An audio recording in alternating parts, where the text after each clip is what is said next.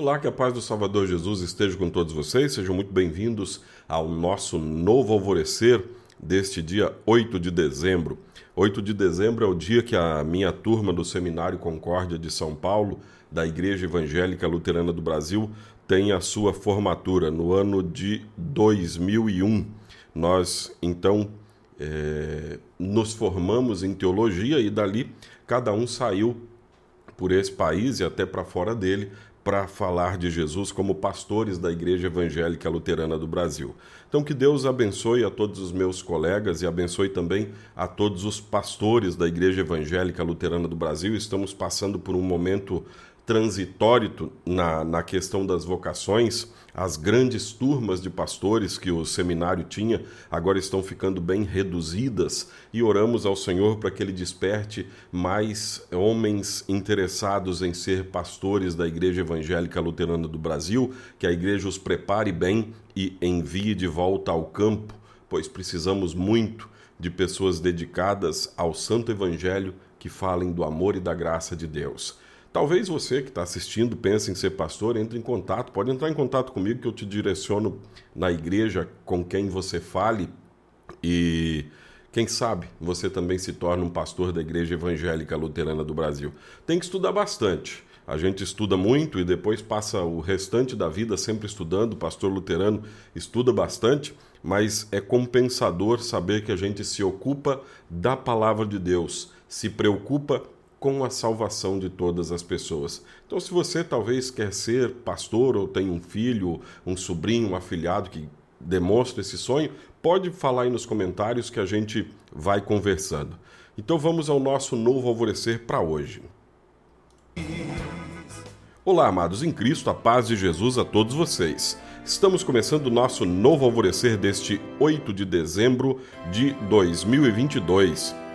Aqui é o pastor Jarbas, pastor da Igreja Evangélica Luterana do Brasil, aqui em Nova Venécia, no Espírito Santo.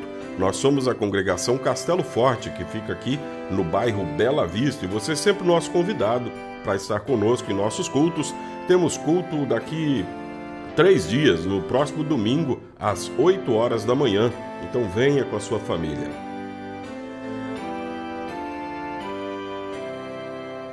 Dar a volta por cima com Deus. Quando alguém consegue reverter uma situação difícil, dizemos que a pessoa deu a volta por cima. O povo de Israel passou por muitas situações difíceis na sua história. Ele peregrinou no deserto, foi dominado por outros povos, mas Deus sempre os ajudou. Eles sempre davam a volta por cima, porque Deus os ajudava. O Salmo 126 era cantado pelos peregrinos, lembrando essa ajuda de Deus. Salmo 126, versículos 1 a 4 diz assim: Quando o Senhor Deus nos trouxe de volta para Jerusalém, parecia que estávamos sonhando. Como rimos e cantamos de alegria. Então as outras nações disseram: O Senhor fez grandes coisas por eles. E com tantas boas lembranças, o povo pedia: Ó Senhor, faze com que prosperemos de novo. Quando começou a pandemia de Covid, a situação do mundo era de aparente normalidade, mas a chegada do vírus mudou tudo. Milhões de pessoas foram e ainda estão sendo afetadas, se não pela doença, por consequências do que aconteceu. Muitos no mundo todo perderam o emprego. A situação econômica e política do mundo se modificou como há muito tempo não acontecia por gerações. Parece que todos estavam no exílio. O povo clamou procurando por culpados e soluções mágicas. Talvez seja a hora de todos nós voltarmos para Deus e pedir que Ele se lembre de nós, que nos dê prosperidade novamente.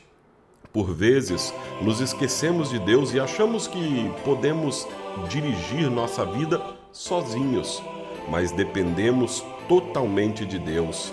Ele enviou Jesus para nos trazer o perdão e a salvação.